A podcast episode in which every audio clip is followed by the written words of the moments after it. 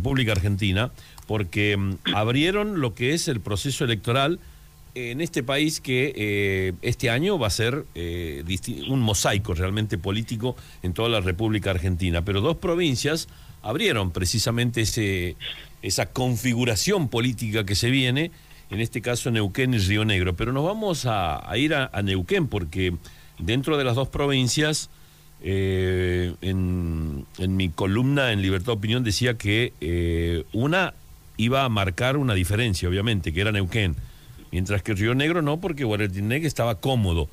Eh, no era así y era palo a palo, de acuerdo a lo previo, se iba a dar precisamente en Neuquén y evidentemente se dio así. Así que vamos a hablar con el licenciado Alejo Paceto, politólogo, está allá en Neuquén. Licenciado, ¿cómo le va? Buenas tardes, ¿cómo está usted? ¿Qué tal? Buenas tardes, ¿cómo están? Muy bien, muy bien. Bueno, fue eh, realmente palo a palo, era lo que esperaban, ¿no? Era lo que esperaban todos los analistas en, allá en la provincia. Eh, sí, el, el, resultado, digamos, quien terminó siendo definitivamente el ganador estaba dentro, por supuesto, de las posibilidades, porque se sabía que, bueno, venía siendo una campaña, iba a ser una elección muy polarizada y, se suponía que, o sea, se esperaba, perdón, que, los resultados tengan, que estén ajustados, digamos. Eh, Quizás uno creía ya casi por costumbre eh, y tradición de alguna manera en la historia política neuquina que iba a volver a ganar el movimiento popular neuquino, pero bueno, finalmente ganó Rolando Figueroa, que es el candidato, fue el candidato opositor. Eh, ¿Cuál es el mensaje que deja? Porque si es cierto que el movimiento popular neuquino ha venido eh, dominando la escena política durante mucho tiempo, estos últimos 50, 60 años. Más allá de eso, más allá de eso, eh, en este caso el ganador viene del movimiento popular neuquino eh, y mucha gente del movimiento popular neuquino votó precisamente a este al, gobernador electo. Eh, ¿Cuál es el análisis que hacen ustedes ahí en la provincia en esto?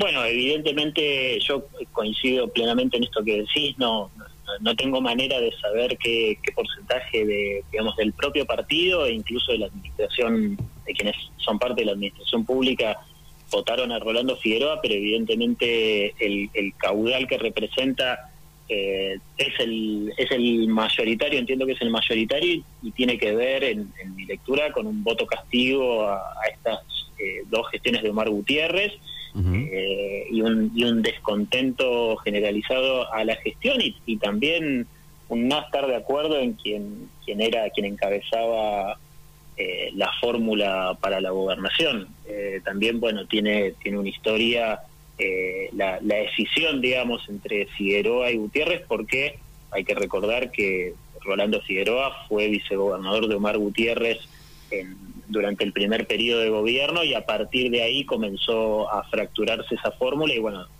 después Figueroa compitió por las internas, las perdió, estuvo durante un tiempo ausente y bueno, volvió para, para lo que fue la campaña del 2021 para las PASO, porque hoy todavía y hasta diciembre es diputado nacional.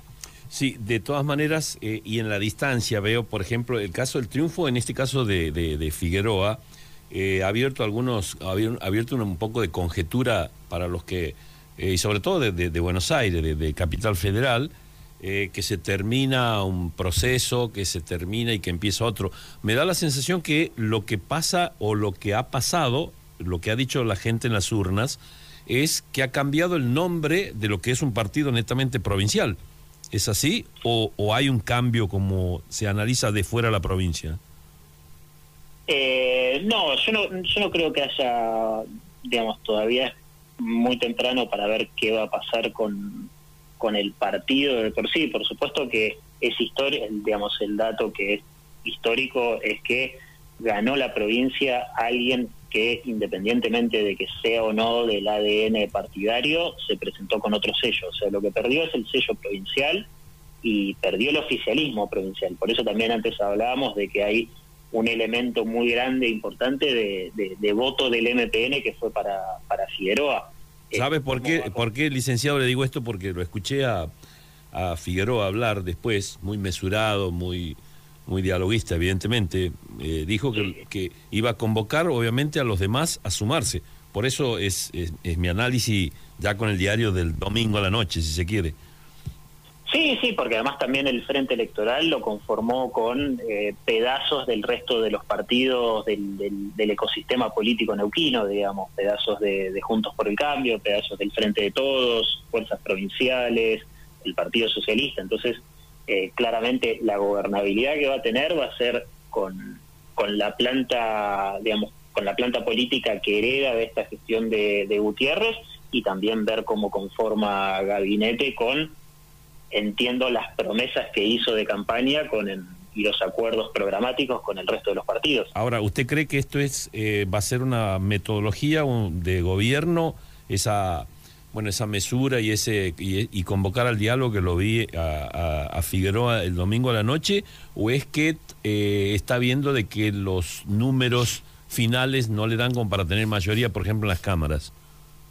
No, no, no, la, no claramente no, no la va a tener. Eh, queda una legislatura muy heterogénea e, insisto, va a tener que negociar muchísimo, no solamente con lo que le va a quedar heredado en la administración pública de, bueno, de tantos años de, gobierno del mismo partido, e insisto, un porcentaje muy grande de la administración pública lo apoyó a Figueroa eh, de manera silenciosa eh, y después negociar, bueno, es parte de la digamos, de la rosca en la legislatura, ¿no? La negociación que también siempre han hecho los partidos opositores con entre ellos y con el con el oficialismo provincial, que ahora cambia, pero bueno, va a tener una configuración un poco más heterogénea. Eh, veo que también en la en lo que lo escuché el domingo por la noche, que más allá de que si es cierto, como dice usted, hay un cambio en cuanto hace al, a lo mejor en la visión de política interna, pero no hay un cambio en cuanto hace a la visión del federalismo, que da la sensación que eh, va a ser hincapié también en este caso Figueroa, ¿puede ser? Sí, sí, eh, usted dice el federalismo al interior de la provincia, ¿no? Sí, el federalismo, claro, de, de, de, las provincias que hoy reclaman tanto a la nación, porque cito un ejemplo, eh, y está claro, y, esto lo vemos también, lo sufrimos a veces nosotros en el norte, eh, un porteño hoy, hoy carga una nafta mucho más barata que en, en Neuquén, cuando ahí se produce la nafta o ahí se produce el petróleo.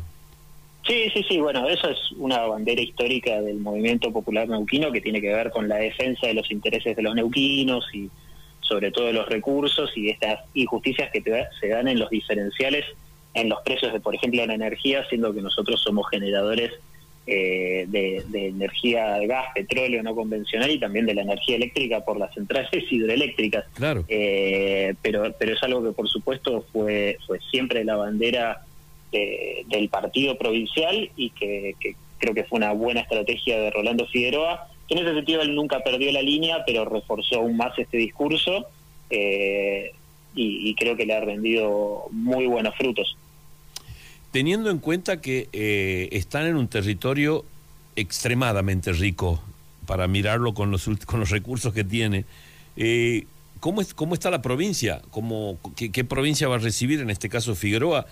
¿Contrasta o es eh, al mismo tiempo en el mismo sentido de lo que genera la provincia de Neuquén?